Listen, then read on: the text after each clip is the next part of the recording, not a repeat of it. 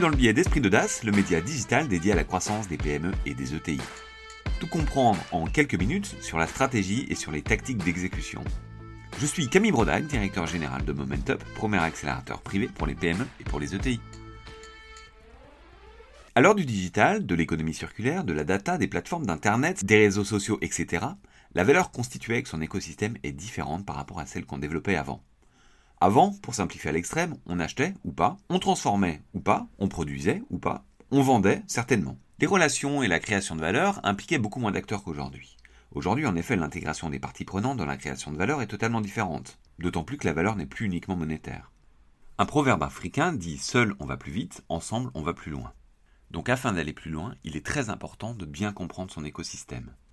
Aujourd'hui, nous allons parler du Business Model Kit, développé par la société américaine de conseil en innovation Board of Innovation, outil dérivé du célèbre Business Model Canva d'Alex Osterwalder, dont il est complémentaire.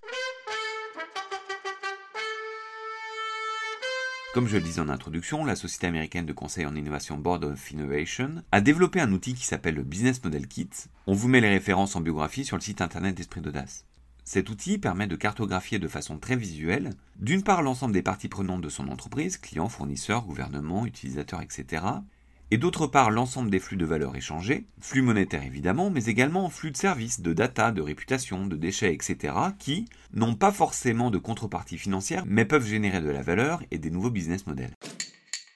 Commençons tout d'abord par les parties prenantes. Les parties prenantes sont toutes les entités avec lesquelles l'entreprise interagit. Clients et fournisseurs évidemment, et d'ailleurs il y a différentes typologies de clients et de fournisseurs. Les utilisateurs, qui ne sont pas toujours les clients, mais aussi les entités gouvernementales, ONG, écoles, salariés, organes de représentation, syndicats, organisations professionnelles, certains écosystèmes professionnels informels, des apporteurs d'affaires, etc.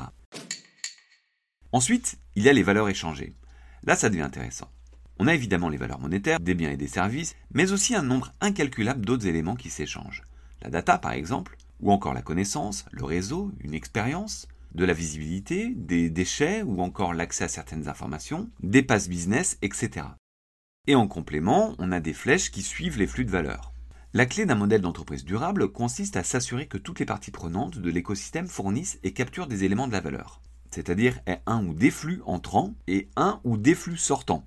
Ainsi, il faut que chaque partie prenante trouve son compte. Même si évidemment on ne peut pas comparer des choux et des carottes, mais il faut qu'il y ait des choux dans un sens et des carottes dans l'autre. Après avoir fait ce travail de cartographie des parties prenantes et de la valeur créée avec elles, on peut voir d'abord les parties de cette cartographie qui ne sont pas durables. C'est-à-dire lorsque des relations entre plusieurs acteurs de cet écosystème sont déséquilibrées. Mais aussi, on peut s'interroger sur des nouveaux business models et des nouvelles façons de créer de la valeur avec son écosystème. Donnons quelques exemples à présent. Le premier, assez tarte à la crème, est LinkedIn, ou tous les réseaux sociaux en fait.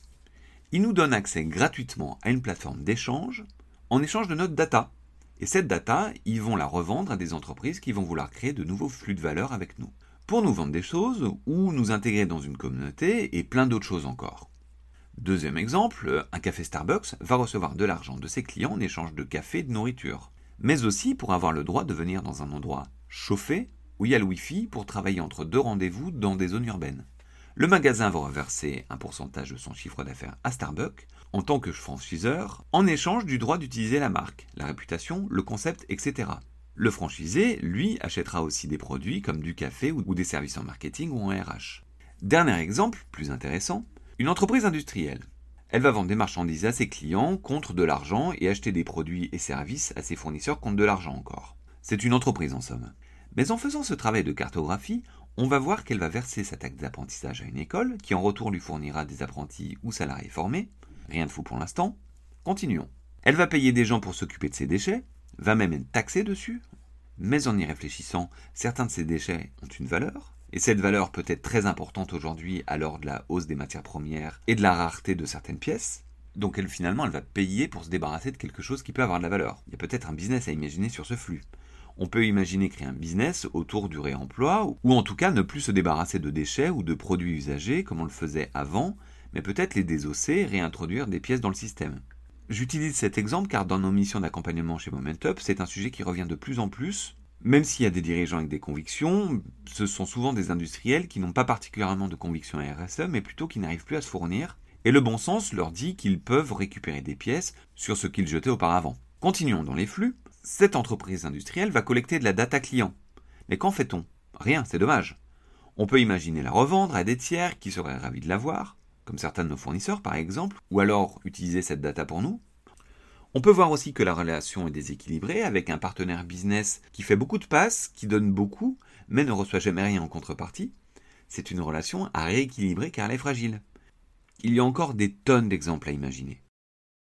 Donc pour conclure, cet outil qu'est le Business Model Kit est un outil formidable tant pour voir la stabilité des relations que l'on peut avoir avec son écosystème que pour imaginer des nouveaux business models autour de flux qui ne sont pas toujours monétaires. Pour aller plus loin, je vous invite à aller sur le site de Board of Innovation. Ils permettent de télécharger leur modèle mais aussi le vendent sous forme de mallettes pour pouvoir jouer et brainstormer avec vos équipes. Ce billet a été fait en collaboration avec Momentup. Un grand merci aux équipes et notamment à Victor pour m'avoir aidé à le produire. Si vous avez des problématiques de croissance, parlons-en. Vous trouverez en commentaire de ce billet un lien Calendly vers mon agenda afin que nous puissions prendre quelques minutes pour en parler. Ce billet est disponible sur toutes les plateformes de podcast et relayé sur les réseaux sociaux, notamment LinkedIn. S'il vous a plu, n'hésitez pas à vous abonner, le noter sur les différentes plateformes de diffusion, en parler autour de vous et nous laisser des messages et suggestions. À la semaine prochaine!